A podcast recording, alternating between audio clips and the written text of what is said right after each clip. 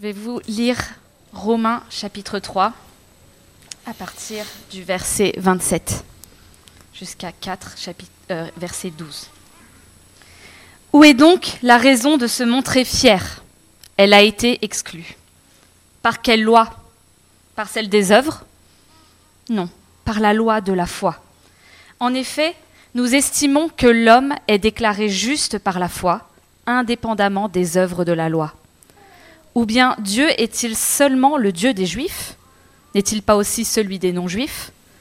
Oui, il est aussi le Dieu des non-Juifs, puisqu'il y a un seul Dieu qui déclarera les circoncis justes sur la base de la foi, et qui déclarera aussi les incirconcis justes au moyen de la foi.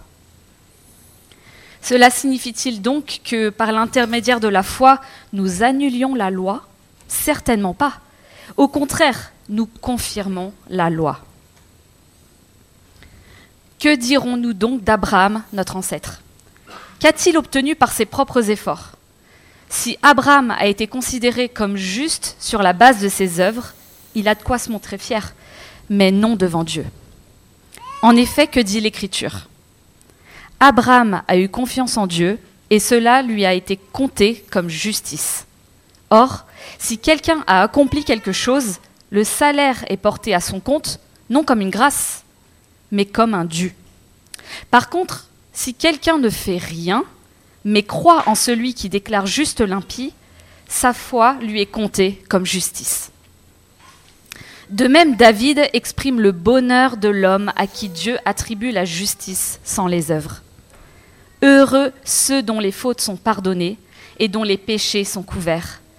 Heureux l'homme à qui le Seigneur ne tient pas compte de son péché. Ce bonheur n'est-il que pour les circoncis ou bien est-il également pour les incirconcis? En effet, nous disons que la foi d'Abraham lui a été comptée comme justice. Quand donc a-t-elle été portée à son compte? Était-ce après ou avant sa circoncision? Ce n'était pas après sa circoncision, mais bien alors qu'il était incirconcis. Et il a reçu le signe de la circoncision comme le gage de la justice qu'il avait obtenu par la foi alors qu'il était incirconcis. Il est ainsi le Père de tous les incirconcis qui croient, afin que la justice soit aussi portée à leur compte. Il est aussi le Père des circoncis, qui ne se contentent pas d'être circoncis, mais qui marchent aussi sur les traces de la foi de notre ancêtre Abraham quand il était encore incirconcis. Amen. Euh, j'ai grandi dans l'Église comme euh, la plupart d'entre vous, le savez, euh, mais je n'ai pas commencé à suivre Christ avant mes 21 ans. en partie, c'est parce que ça ne m'intéressait pas.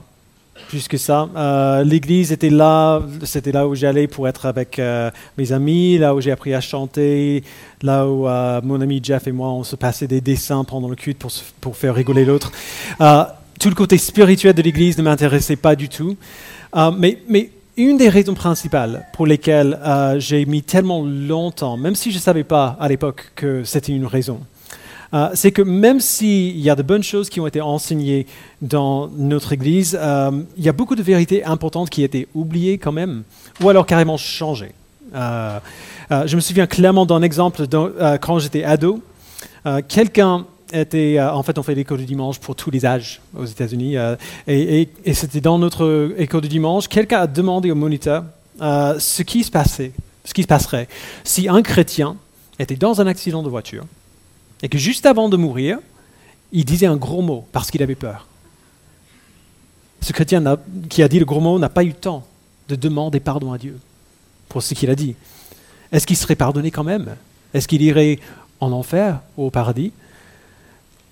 Le moniteur a réfléchi un long moment et puis a dit très sérieusement, eh bien, on ne sait jamais. Alors vous imaginez l'effet que ça a pu avoir euh, sur moi, adolescent qui écoutait ça. Euh, même réfléchir à la question de, la, foi était, difficile à, imaginer pour moi parce que je savais pertinemment que si mon salut dépendait de moi, si mon salut dépendait de ma capacité à faire la bonne chose, à ne pas dire de gros mots si j'étais dans un accident de voiture, alors c'était perdu d'avance. Vaudrait mieux plutôt vivre ma vie et m'amuser parce que c'était impossible d'être assez bon pour être sauvé, d'autant moins pour rester sauvé. Heureusement, j'ai appris plus tard, la Bible euh, dit que ça ne marche pas tout à fait comme ça. La, semaine dernière, on a vu euh, dans Romains 3, versets 21-26, que malgré notre corruption totale en tant que rebelles devant Dieu, Dieu ne nous a pas donné la punition que nous méritions, mais il a donné plutôt à son Fils, à notre place. Jésus-Christ est venu pour être une victime expiatoire, Paul dit, par son sang, pour satisfaire la colère de Dieu contre notre péché en la prenant sur lui-même, afin de montrer la justice de Dieu.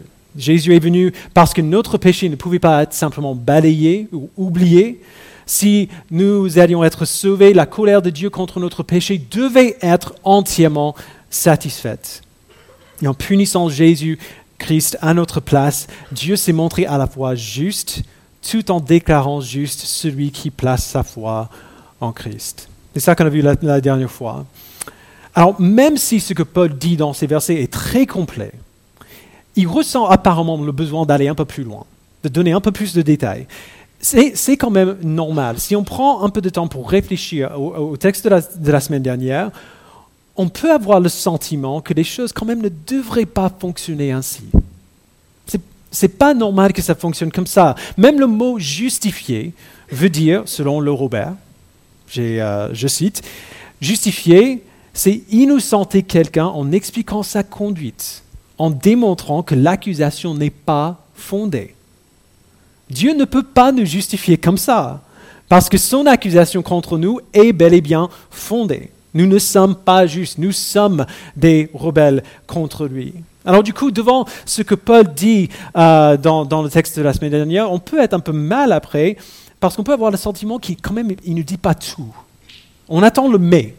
Euh, ok, d'accord, Dieu nous déclare juste, mais quand même, il veut qu'on le mérite un peu, non?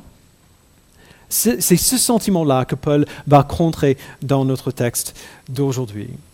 Alors on se souvient de ce qu'on a déjà vu dans les semaines passées aussi.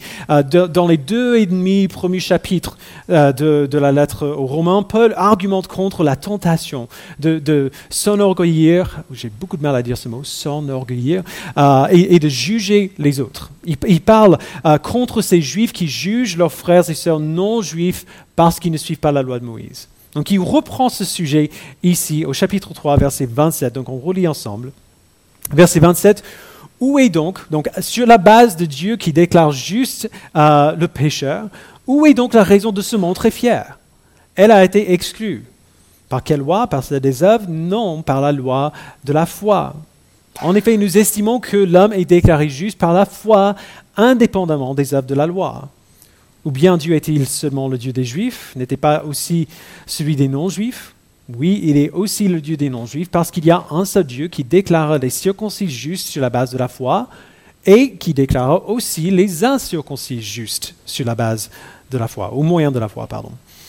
Alors, disons ce qui est évident d'abord, se vanter n'a aucun sens dans le contexte d'un cadeau. Mais on le fait quand même.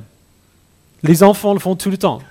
Ils se vantent à, leurs amis des cadeaux qu'ils ont reçus pour Noël même si ce sont leurs parents quand même qui les ont achetés. S'ils avaient vraiment de l'intégrité. Nos enfants se vanteraient de combien leurs parents sont formidables de leur avoir acheté euh, ces choses. Et heureusement, ils grandissent peu à peu dans cette intégrité-là. En tout cas, on espère. Euh, c'est cette même attitude que Paul expose ici, mais cette fois-ci dans les adultes, dans les chrétiens. Euh, si vous êtes sauvés malgré vous-même, plutôt que grâce à vous-même, vous n'avez aucune raison d'être fier, d'être arrogant dans votre salut. Euh, si, euh, comme il a dit euh, plus tôt dans ce chapitre, si la loi ne peut pas vous sauver, alors votre obéissance à la loi ne figure même pas dans l'équation. Ça n'a rien à voir. Alors aucune raison pour vous montrer fier. Et après, dans la deuxième moitié du verset 27, Paul nous confond un peu par un jeu de mots. Il dit que notre raison de nous montrer fiers a été exclue. Par quelle loi? Par celle des œuvres? Non, par la loi de la foi. Euh, il y a beaucoup de, beaucoup de débats. Il y a eu beaucoup de débats autour de ce que Paul veut dire par le mot loi dans ce verset. Genre, est-ce que c'est la loi de Moïse ou est-ce que c'est autre chose? Euh, Certains pensent qu'il sert de ce mot euh, comme un synonyme de principe. Genre, l'orgueil est exclu à cause du principe de la foi. je pense que c'est juste. Mais certains vont dire euh, que lorsque Paul se sert du mot loi dans les versets qui suivent, dans le verset 28 et 31, euh, qui parlent dans, ce même sens-là, et je ne crois pas qu'il fait ça. Euh, Thomas Schreiner nous aide ici en disant que Paul fait ce jeu de mots pour que ses lecteurs saisissent que la loi de Moïse, correctement comprise, est une loi qui enseigne la justification par la foi. Fait d'être déclaré juste par la foi. Alors on comprendra mieux au fur et à mesure qu'on avance.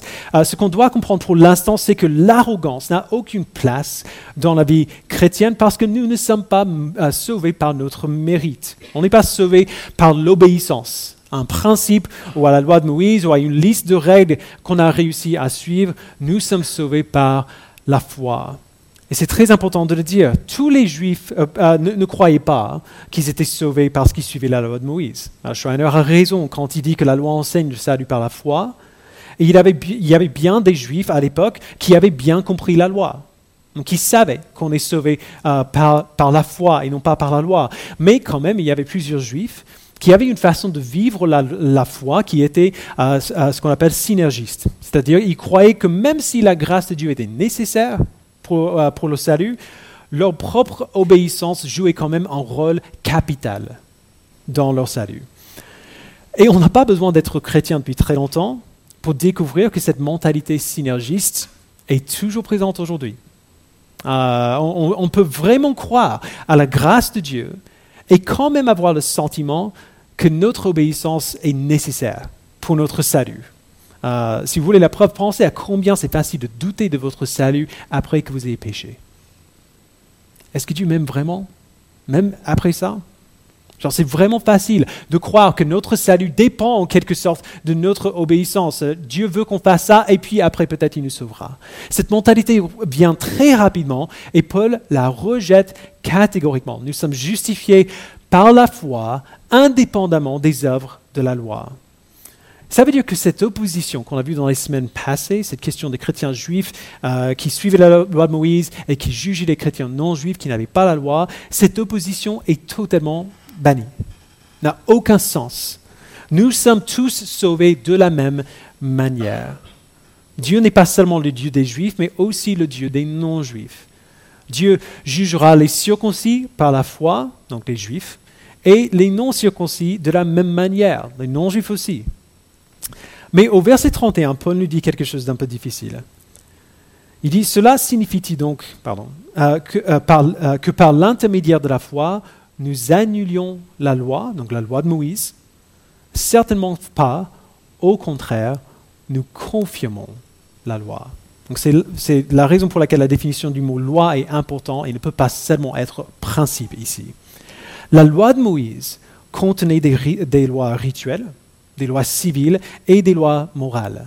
Donc les lois civiles et rituelles existaient entre autres pour, euh, euh, comme des signes d'appartenance. C'était des signes visibles que le peuple d'Israël était le peuple de Dieu. Et Paul a pris beaucoup de soin euh, au début de cette lettre pour montrer que ces signes, comme la circoncision, ne sont pas ce qui nous sauve. Mais le cœur de la loi, le caractère que la loi produit, les, les normes morales de la loi de Moïse, pour le dire autrement, reste toujours vrai. Quand Dieu dit dans la loi de Moïse, euh, vous ne mentirez pas, il s'attend quand même à ce qu'on ne mente plus. Quand Dieu nous dit, euh, tu ne tueras pas, il s'attend quand même à ce qu'on ne tue plus. Ces lois, euh, ces, normes morales de la loi de Moïse restent toujours de vigueur parce qu'ils montrent toujours le caractère de Dieu, qui est vrai. Notre caractère devrait grandir pour ressembler à son caractère qui n'a pas changé entre les deux époques. Alors, comment la foi confirme-t-elle la loi? Euh, Je cite de nouveau euh, Schreiner. Les normes morales de la loi représentent toujours la volonté de Dieu pour le croyant. L'idée n'est pas précisément que la loi est accomplie par la foi en Christ, mais plutôt que ceux qui ont la foi en Christ suivront la loi. Alors la très grande question, du coup, c'est comment est-ce que ça marche? Euh, Paul comprend que ça peut être compliqué. Alors il fait un pas euh, de recul pour nous donner un exemple pratique que tous les lecteurs juifs euh, et, pas mal de non-juifs auraient reconnu. Et c'est l'exemple d'Abraham. Donc on continue de lire, euh, à partir du verset 1 du chapitre 4. Que dirons-nous donc d'Abraham, notre ancêtre? Qu'a-t-il obtenu par ses propres efforts? Si Abraham a été considéré juste sur la base des œuvres, il a de quoi se montrer fier, mais non devant Dieu.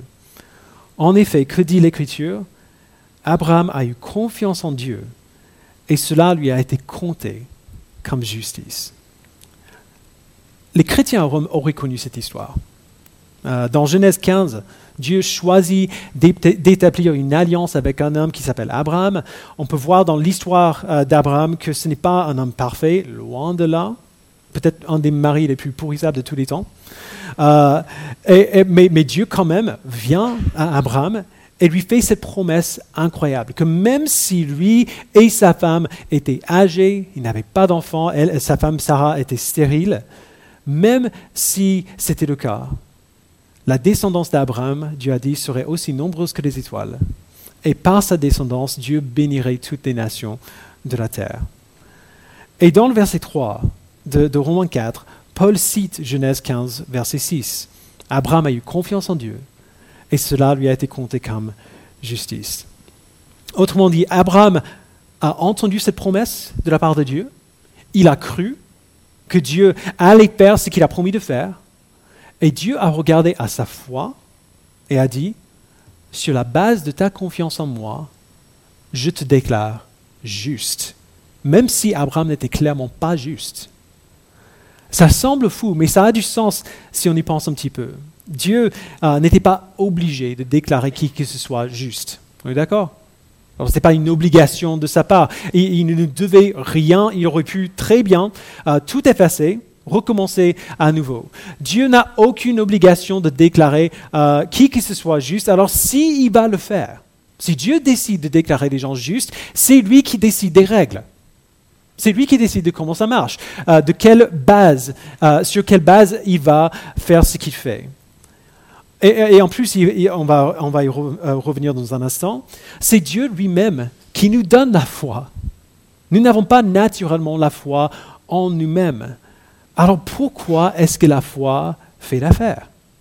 Si c'est Dieu qui nous donne la foi, et nous n'avons pas la foi en nous-mêmes, pourquoi est-ce que la foi fait l'affaire? Pourquoi la confiance que Dieu est fidèle à ses promesses est-elle la mesure par laquelle Dieu décide de déclarer quelqu'un juste? Pensez un peu à la manière dont Dieu se présente dans la Bible. Quand il parle à Moïse depuis le buisson ardent dans Exode 3, Dieu se présente comme le grand je suis. C'est-à-dire, il est la raison et le sens derrière tout ce qui existe, le Créateur qui a tout créé pour que nous célébrions la gloire de sa grâce, comme Paul dit au début d'Éphésiens. Le but ultime et la joie ultime de tout être humain, et de connaître Dieu pour qui il est. Alors c'est parfaitement logique. Lorsque Dieu décide euh, sur quelle base euh, déclarer un pécheur juste, c'est parfaitement logique que la foi en lui soit cette base-là. Parce que la foi en, en, Dieu veut dire faire confiance à la fidélité de Dieu, d'être toujours Dieu, d'être toujours le grand je suis par qui et pour qui tout existe. Abraham a eu confiance en Dieu et cela lui a été compté comme justice. Bien sûr que oui, parce qu'il n'y a rien de plus important que ça. Alors jusque-là, ça va. Tous les lecteurs juifs auraient reconnu cette citation de Genèse 15 et la plupart des non-juifs aussi. Mais au verset 4, Paul ajoute une couche quand même très importante. Il dit, Or, si quelqu'un accomplit quelque chose, le salaire est porté à son compte non comme une grâce, mais comme un dû. Par contre, si quelqu'un ne fait rien, mais croit en celui qui déclare juste l'impie, sa foi lui est comptée comme justice. De même, David exprime le bonheur de l'homme à qui Dieu attribue la justice sans les œuvres. Heureux ceux dont les fautes sont pardonnées et dont les péchés sont couverts. Heureux l'homme à qui le Seigneur ne tient pas compte de son péché. Il y a, deux aspects très importants de ce que Paul dit euh, ici. Le premier, c'est un problème logique en lien avec ce qu'il a dit tout à l'heure sur la folie d'être euh, arrogant, de se vanter. Si on travaille pour notre salut, la grâce de Dieu ne serait pas un don, mais un salaire. Quand on travaille, on est payé. Euh, on veut toujours une récompense quand on fait quelque chose qui est difficile et, ou, admirable. Mais Paul insiste que Dieu a toujours sauvé librement, indépendamment de tout mérite, pour que sa grâce soit reconnue comme un don. Donc ça, c'est la première chose. La deuxième chose, c'est que Paul fait appel à l'histoire d'Abraham pour montrer à ses lecteurs que ce qu'il dit sur le salut ici, le salut librement donné, indépendamment de notre mérite, était, toujours, était déjà vrai à l'époque d'Abraham et toujours vrai aujourd'hui. Nous sommes sauvés aujourd'hui de la même manière qu'Abraham, en ayant confiance que Dieu déclare juste les pécheurs, qu'il fera ce qu'il a dit. Et Paul amplifie encore cette réalité en citant un autre héros de l'Ancien Testament, le roi David. Alors je vais faire une petite excursion en dehors de notre texte, euh, mais, je pense que c'est assez important pour notre texte aujourd'hui. Dans les versets 7 et 8, euh, qui sont oui, euh, sur l'écran, Paul cite le psaume 32, versets 1 et 2, où David dit la même chose que Paul, mais sous un autre angle. Paul sait que ses lecteurs à Rome auraient reconnu cette citation aussi. Et plus important, il sait que ses lecteurs sauraient ce qui vient après dans ce psaume. Donc regardons rapidement au début du psaume 32. Verset 1, Heureux celui dont la transgression est enlevée et dont le péché est pardonné. Heureux l'homme à qui l'Éternel ne tient pas compte de sa faute. Donc voilà la citation de Paul. Mais dans le psaume, il continue. Et dont l'esprit ne connaît pas la ruse. Tant que je me taisais, mon corps dépérissait. Je gémissais toute la journée car nuit et jour ta main pesait lourdement sur moi. Ma vigueur avait fait place à la sécheresse de l'été. J'étais fait connaître mon péché. Je n'ai pas caché ma faute. J'ai dit, j'avouerai mes transgressions à l'Éternel, et tu as pardonné mon péché. Alors verset 8, c'est Dieu qui parle. Je t'instruirai et te montrerai la voie que tu dois suivre. Je te conseillerai, j'aurai le regard sur toi. Ne soyez pas comme un cheval ou un mulet sans, intelligence, on les freine avec un mort et une bride dont on les orne afin qu'ils ne te bousculent pas. Je suis sûr que vous avez déjà entendu que lorsque Dieu vous sauve, il oublie votre péché passé. Alors du coup, nous devrions oublier notre péché passé aussi. Genre, laisse ça derrière, aime-toi toi-même, et ainsi de suite. C'est pas seulement un mauvais conseil, c'est pas biblique. Lorsque Dieu dit dans Jérémie 31 que Dieu ne se souviendra plus du péché de son peuple, il ne veut pas dire que Dieu oublie littéralement les péchés euh, de son peuple, sinon il ne serait pas omniscient. Euh, dans ce verset, Dieu dit la même chose que David dans le psaume 32, la même chose que Paul dans Romains 4, que notre péché ne sera pas compté contre nous. Mais Dieu n'oublie pas notre péché et la Bible ne nous encourage pas à l'oublier non plus, bien au contraire. La Bible nous encourage à nous souvenir de notre péché passé, à nous souvenir d'où nous sommes tombés, afin d'être continuellement et de plus en plus reconnaissants pour la grâce que nous avons reçue en Christ qui n'est pas méritée. C'est pour ça que Paul a passé les deux et demi premiers chapitres de cette lettre à parler de combien nous sommes pécheurs combien nous sommes corrompus. On doit le savoir pour que lorsqu'on entend enfin la bonne nouvelle de la grâce de Dieu, on soit totalement bouleversé. Qu'on ne comprenne pas pourquoi Dieu serait aussi bon envers nous. La bonne nouvelle de l'Évangile devient du coup la vérité qui définit toute notre vie. Je sais euh, qu'on dirait que je suis sorti un peu du sujet, mais je pense que Paul a inclus intentionnellement cette citation dans Romains 4, sachant que ses lecteurs connaîtraient le contexte plus large du, psaume 32. Parce que la dynamique qu'on voit à l'œuvre dans le psaume 32, c'est précisément la manière dont la foi confirme la loi, comme Paul a dit dans le verset 31 du chapitre 3. Lorsque nous sommes réellement conscients du péché dont Dieu nous a pardonné, nous sommes submergés par la gratitude face à cette grâce que nous avons reçue. Et quand cette grâce est au-devant de nos esprits, l'idée même de ne pas obéir à Dieu, un Dieu qui est si bon, devient impensable. Pourquoi est-ce que je, je, voudrais ne pas lui obéir? Pourquoi est-ce que je voudrais faire autre chose que ce qu'il me dit de faire? Tout ce qu'on veut, quand on comprend d'où il nous est sorti, du gouffre euh, dont il nous a retiré, le péché dont il nous a pardonné, tout ce qu'on veut à ce moment-là, c'est de l'honorer et de le glorifier par nos vies vécues en reconnaissance pour sa grâce. C'est exactement ce qu'on chante. Béni soit tous ceux qui le voient, ceux qui entendent sa voix, toutes les âmes qui se confient en lui et qui trouvent en lui leur joie. Ses commandements sont alors leur choix joyeux. C'est comme ça que ça marche. Comme euh, Jared Wilson le dit, nous ne sommes pas libérés par notre obéissance, nous sommes libérés pour notre obéissance. Alors, dans les versets suivants, à partir du verset 9, Paul donne un exemple très clair et très simple qui prouve ce qu'il est en train de dire. Que nous ne sommes pas justifiés par les œuvres, euh, par notre obéissance, nous sommes justifiés par la foi, tout comme Abraham.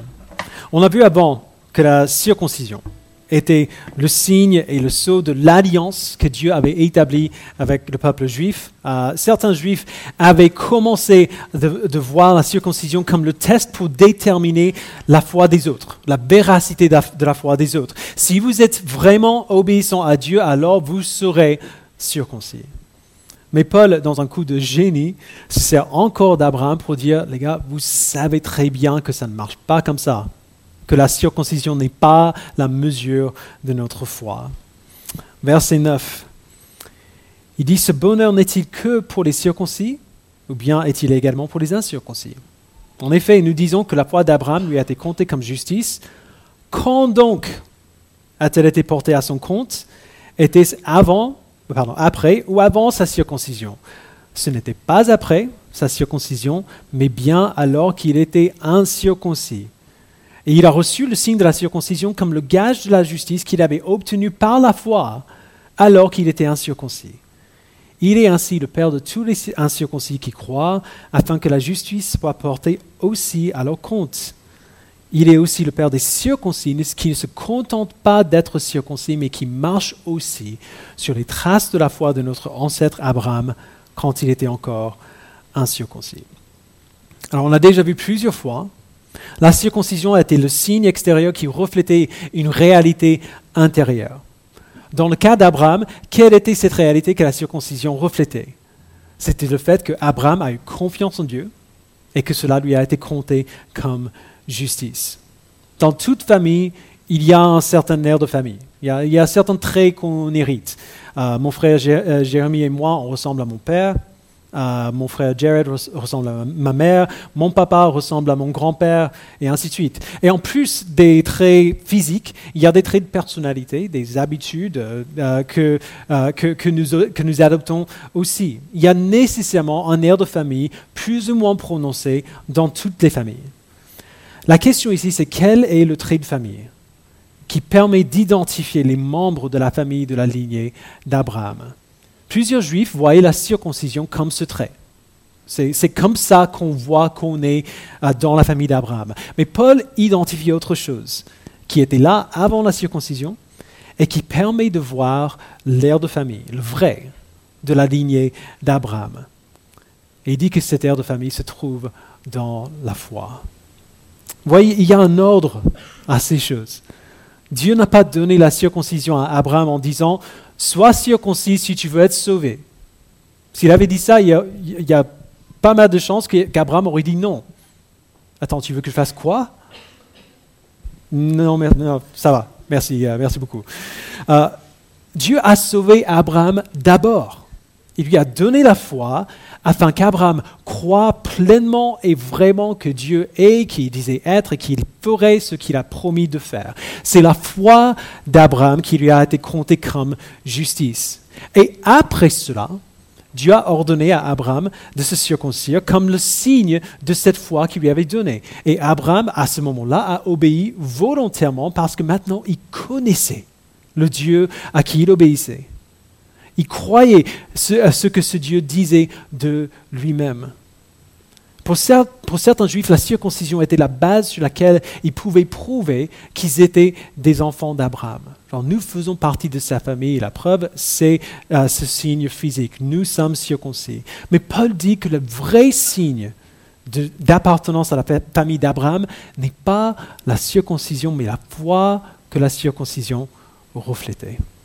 C'est pour ça que Dieu lui a donné la foi d'abord, qu'il a été sauvé avant d'être circoncis. La foi était ce qui faisait d'Abraham un enfant de Dieu. Alors, nous faisons partie de la famille d'Abraham aussi, si nous partageons la foi que Dieu lui a donnée. Alors, Paul aurait très bien pu dire tout cela euh, sans parler d'Abraham du tout. En fait, il a fait. Euh, on l'a vu dans le texte de dimanche dernier. Alors pourquoi est-ce qu'il prend le temps de parler de la foi d'Abraham? D'abord, il, le fait parce qu'il sait qu'il écrit à des chrétiens juifs dans l'Église de Rome. Ces, Juifs tenaient fermement à leur héritage en tant que descendants d'Abraham, en tant que Juifs, et c'est bien. Paul donne l'exemple d'Abraham pour les rassurer qu'ils n'essaient pas d'effacer le passé. Euh, je suis d'accord avec vous, c'est important. Euh, mais il veut aussi confronter de fausses idées euh, qu'ils ont peut-être sur comment Dieu sauve. Et il le fait en confirmant le passé. Non pas en effaçant, mais en disant, oui, on voit ça dans nos textes sacrés, dans Genèse, et voici ce qu'il dit. Même Abraham, le père de la foi, a été sauvé par grâce. Vous n'êtes pas sauvé par vos traditions ou par vos rites ou par vos rituels, mais par la foi. Donc, une des raisons pour lesquelles il mentionne Abraham et il parle d'Abraham, c'est pour ses lecteurs juifs. Mais encore plus parlant, je trouve personnellement, en tant que non-juif, c'est l'utilité de ce texte pour les non-juifs qui auraient lu la lettre de Paul. Regardez encore au verset 11. Dieu a sauvé Abraham avant de lui donner la circoncision, afin qu'Abraham soit le père de tous les incirconcis qui croient, afin que la justice soit aussi portée à leur compte. Et puis il dit la même chose à propos des Juifs, circoncis juste après. Vous voyez ce qu'il fait Il invite des chrétiens non juifs dans la famille. Il leur dit que si vous partagez la foi d'Abraham, vous êtes aussi ses enfants. Tout autant que nous qui sommes nés juifs. Vous appartenez aussi à cette famille. Vous êtes, vous êtes parmi les nôtres. Vous voyez, Paul donne ici une assurance qui est très particulière. Il est, assez facile pour nous qui ne sommes pas juifs euh, surtout chrétiens modernes, d'individualiser le christianisme. Euh, on le fait rapidement. Dieu m'a sauvé, Dieu m'a pardonné de mon péché, il m'a déclaré juste euh, par la foi, et, c'est vrai. Mais, mais, lorsque notre foi est surtout centrée sur moi, entre guillemets, dans nos esprits, on peut, sans faire exprès, placer sur nos épaules un poids incroyable qu'on n'est pas capable de porter. Parce que, si, parce que tout est centré sur moi, ou si tout est centré sur moi, si je vais bien, alors clairement ça veut dire que Dieu m'aime. Mais quand j'arrive à un stade où je ne vais pas bien, où je réussis, entre guillemets, réussis moins bien ma vie chrétienne, toute cette assurance peut dissiper assez rapidement. Pourquoi est-ce que Dieu resterait quand je suis aussi mauvais? Pourquoi est-ce que Dieu m'aimerait? Hein, Qu'est-ce qu'il y a d'aimable en moi? Il serait juste de me condamner pour mes péchés. Alors, qu'est-ce qui l'empêche de le faire? Ce qui l'empêche de faire ça, c'est la promesse qu'il a faite à Abraham. C'est la trajectoire qu'il a commencé en sauvant Abraham comme il a fait, en lui promettant que par ses descendants toutes les nations de la terre seraient bénies, et en promettant par les apôtres après que tous ceux qui partagent la foi d'Abraham sont des descendants d'Abraham. Si on n'est pas juif, on peut facilement euh, se, sentir détaché de cette assurance-là. On peut facilement mettre un peu l'Ancien Testament de côté parce que c'est long, parfois ennuyeux, si on est honnête. Mais surtout parce que l'Ancien Testament parle des choses qui se sont passées il y a très longtemps à des gens avec lesquels on ne ressent aucun lien. Mais c'est faux. Nous faisons partie d'une histoire qui est bien plus grande que les vies centrées sur nous-mêmes que nous vivons si souvent. Si tout dépendait de moi, je ne serais pas du tout surpris si Dieu me regardait un petit peu et puis disait, ah, tu sais quoi, je vais changer la vie. C'est ce que je mérite. Genre, ce serait normal qu'il dise ça. Mais tu ne dépends pas de moi. Et tout n'est pas centré sur moi. Les plans, les plans de Dieu sont bien plus grands que moi ou que vous. Dieu ne sauve pas des gens, il sauve une famille. Les parents euh, qui êtes là, lesquels de vos enfants sont, plus sont plus importants pour vous Si vous avez plus d'un enfant, lequel est, euh, le plus important? La seule bonne réponse à cette question, c'est les deux, ou les trois, ou les quatre, tous nos enfants. Si vous êtes un bon parent, vous êtes un bon parent envers tous vos enfants. Si vous êtes abusif envers un enfant, vous êtes abusif envers tous les enfants. Parce qu'il y a toujours la menace de l'abus qui est là. Si vous êtes négligent envers un enfant, vous êtes négligent envers tous vos enfants. Parce qu'il y a toujours la menace de la négligence qui est là. La même chose est vraie pour Dieu. S'il est infidèle envers un de ses enfants, alors il est infidèle envers tous ses enfants de toute l'histoire. S'il est bon envers un de ses enfants, alors il sera envers tous. Il est impensable que Dieu revienne sur littéralement, des milliers d'années de fidélité à ses promesses simplement parce que je suis un enfant difficile. C'est impensable. Alors ne négligeons pas notre histoire. Ne négligeons pas l'Ancien Testament. L'histoire du peuple de Dieu est notre histoire et nous en avons besoin. L'histoire d'Abraham est vitale pour nous parce qu'elle nous rappelle que Dieu nous a ramenés dans quelque chose de beaucoup plus grand que les petites vies que nous vivons. Elle, nous rappelle que les promesses de Dieu ne sont pas envers des gens, mais envers une famille. Et que notre Père est un bon Père qui garde ses promesses envers sa famille. Alors à la lumière de cette réalité, comment est-ce que Paul nous, rappelle, nous appelle à répondre Alors, de la même manière qu'Abraham. Il nous appelle à croire d'abord à savoir que si nous avons la foi en Jésus-Christ, alors Dieu ne compte pas nos péchés contre nous, qui nous a déclarés justes par la foi qu'il nous a donnée sur la base de la vie parfaite de son Fils. Et il nous appelle à confirmer la loi par cette foi, à vivre comme Dieu nous a ordonné, non pas de manière effrayée afin de faire partie du peuple de, Dieu afin de faire partie de sa famille, mais d'obéir avec joie parce que nous faisons partie de sa famille. Parce que pourquoi on voudrait autre chose que ça? Et enfin, il nous appelle à nous reposer. Peu importe combien notre semaine a été difficile, peu importe combien nous souffrons, ah, peu importe combien la vie nous semble incertaine, nous pouvons nous reposer parce que ça ne dépend pas de nous. Notre Dieu est fidèle envers sa famille. Et si il nous a donné la foi, alors nous partageons le trait qui définit notre famille. Nous partageons l'air de famille de la famille d'Abraham. Nous sommes sauvés comme il a été sauvé, purement par grâce, par le moyen de la foi. Je vous invite à, prier.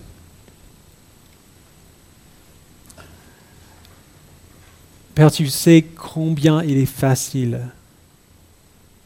d'oublier cette assurance que Paul nous donne ici. Tu vois combien il est facile d'individualiser notre foi à un tel point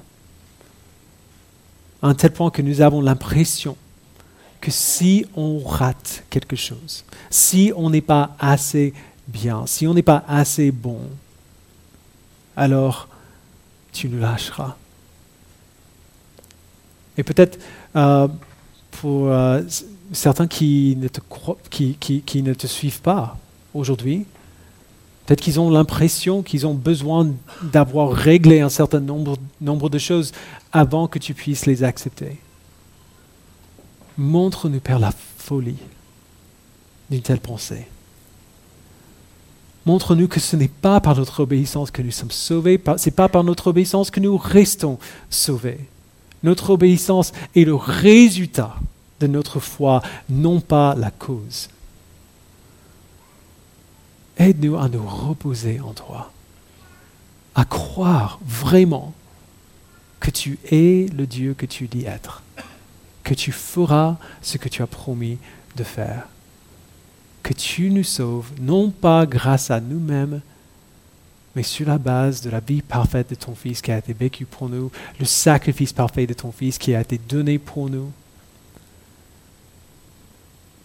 Aide-nous, Père, à être solidement établis dans ces vérités et dans la joie que ces vérités produisent en nous. Permets-nous de, nous, de t'obéir, de ressembler à notre grand Dieu qui nous a sauvés alors qu'on ne le méritait pas du tout. Au nom de Christ, nous le prions. Amen.